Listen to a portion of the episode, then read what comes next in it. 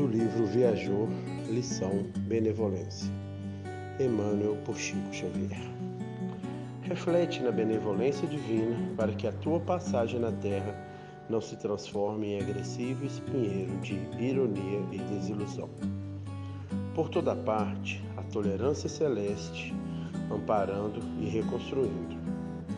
O sol que resplende para justos e injustos, o ar que alimenta as vítimas da ignorância e os expoentes da sabedoria, a fonte que descedenta lobos e ovelhas, o solo respondendo aos corações que o servem com amor e aos braços que o exploram com criminosa avidez. Em todos os lugares descobrirás a vida renascente, possuída de esperança, desde o grelo tenro da árvore dilacerada, que se refaz ao espírito humano, que torna aos, aos panos do berço, no socorro do esquecimento, ante o passado infeliz, para que, em temporária ocultação da memória, consiga restaurar-se para o futuro.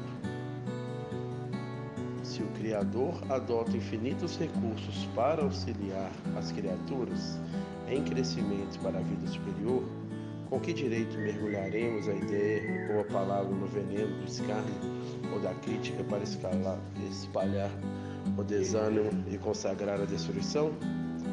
Não ouvides que o mundo aparece repleto de autoridades e apetrechos da justiça para corrigir e readaptar magistrados e meirinhos, penitenciárias e enxovias diversas são designados no campo da ordem para a missão difícil da emenda.